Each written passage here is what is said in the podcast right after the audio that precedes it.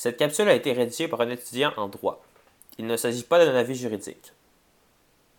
La santé mentale est un sujet dont on entend de plus en plus parler au sein de l'espace public. Il suffit de penser aux différentes campagnes de sensibilisation menées dans les dernières années pour se rendre compte de l'importance qu'accorde la population à cet enjeu. Pourtant, bien que les problèmes de santé mentale aient toujours existé, ils ont souvent été négligés, voire ignorés par la société québécoise. En effet, la reconnaissance des droits en santé mentale est le fruit d'un long processus, qui est encore loin d'être achevé. Cette capsule vise dans un premier temps à analyser l'évolution de la santé mentale du point de vue des institutions. Par exemple, le fonctionnement des hôpitaux, l'accès aux services sociaux, etc. Et dans un deuxième temps, à comprendre l'exercice de certains droits liés à la santé mentale dans une perspective historique. Pour faciliter la compréhension, la présentation est faite en ordre chronologique des événements les plus anciens aux plus récents. Le changement dans, le fonctionnement des établissements de santé au Québec en dit beaucoup sur l'évolution de la conception de la santé mentale. À titre d'exemple, au 19e siècle, les usagers étaient souvent placés dans des asiles gérés par des communautés religieuses. Ce n'est qu'au début des années 1900 que les premiers usagers sont hébergés dans des hôpitaux. À cette époque, ils étaient considérés comme incapables de prendre des décisions libres et éclairées. Le psychiatre ne prenait pas en compte leur avis pour déterminer les soins appropriés.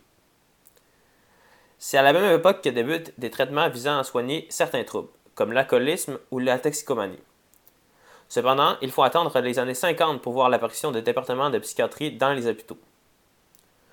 Le rapport de la commission Bédard, dans les années 60, met en relief le manque de considération pour le système de santé mentale par rapport au système de santé généraux.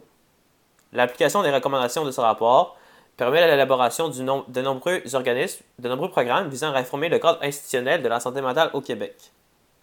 Au même moment, on enclenche un processus de désinstitutionnalisation. Ce processus vise à promouvoir la réinsertion sociale plutôt que l'hospitalisation. Ainsi, les personnes autrefois hébergées dans un institut psychiatrique retournent progressivement dans leur communauté. Les organismes communautaires voient leur rôle accru. Il offre une alternative aux hôpitaux traditionnels en offrant un service plus accessible et plus personnalisé aux usagers. Par ailleurs, si l'on se passe sur, les droits individuels des usagers à cette époque, soit dans les années 60, on peut constater un changement dans la, législation concernant le consentement aux soins. Alors que depuis les années 1945, sur le, régime de la loi sur la curatelle publique, une personne sous régime de protection ne pouvait consentir aux soins, le droit de consentir dans les années 60 dépend de la capacité du patient d'administrer ses biens. Des changements importants ont également été observables sur le plan des mentalités. Ainsi, dans les années 70-80, la notion de maladie mentale est remplacée petit, à petit par la notion de santé mentale. Par le fait même, on priorise des soins adaptés à la situation de l'individu plutôt que des traitements et des mesures drastiques. La loi sur la protection du, euh, malade mental adopté dans les années 70, engendre des changements significatifs. On passe alors du régime d'exclusion à un régime de protection. Cette loi permet entre autres un meilleur encadrement lorsqu'une personne est internée contre son gré. Cependant, en raison des nombreuses lacunes, elle laisse encore des places à des décisions arbitraires de garde en établissement. Les réformes entreprises dans les années 90 et 2000 favorisent un système intégré impliquant plusieurs acteurs organismes communautaires, professionnels de la santé, travailleurs sociaux, etc. Les droits individuels sont par ailleurs mieux protégés. On fait du droit au consentement aux soins un droit autonome. Ainsi, le refus de l'usager doit être analysé selon le contexte, indépendamment des critères sur lesquels on s'envoie auparavant, comme la capacité d'administrer les biens ou le régime de protection.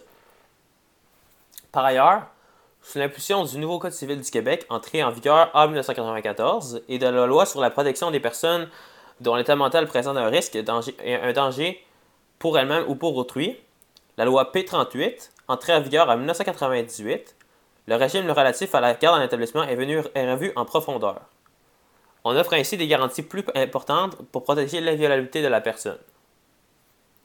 Bon, ce rapide survol historique nous permet de constater à quel point la perception de la société, de la société à l'égard de la santé mentale a modulé l'évolution du droit dans ce domaine.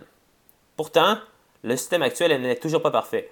Bien que des réformes aient été mises en place dans les dernières années, les usagers, qui sont pourtant directement touchés par les problématiques sont relativement peu consultés. De plus, les préjugés tenaces auxquels les personnes font encore face à cause de leurs problématiques de santé mentale crée une réticence en l'endroit des soins et services offerts. La protection des droits en santé mentale n'est pas un dossier réglé. Il faut demeurer à l'écoute des besoins des individus touchés et être prêt à, en temps à réagir en temps opportun. Pour en savoir plus sur l'évolution des droits en santé mentale, je vous recommande de lire le guide pratique sur les droits en santé mentale produit par le gouvernement du Québec et disponible en ligne. Je vous remercie et en espérant que cette capsule a pu vous être utile.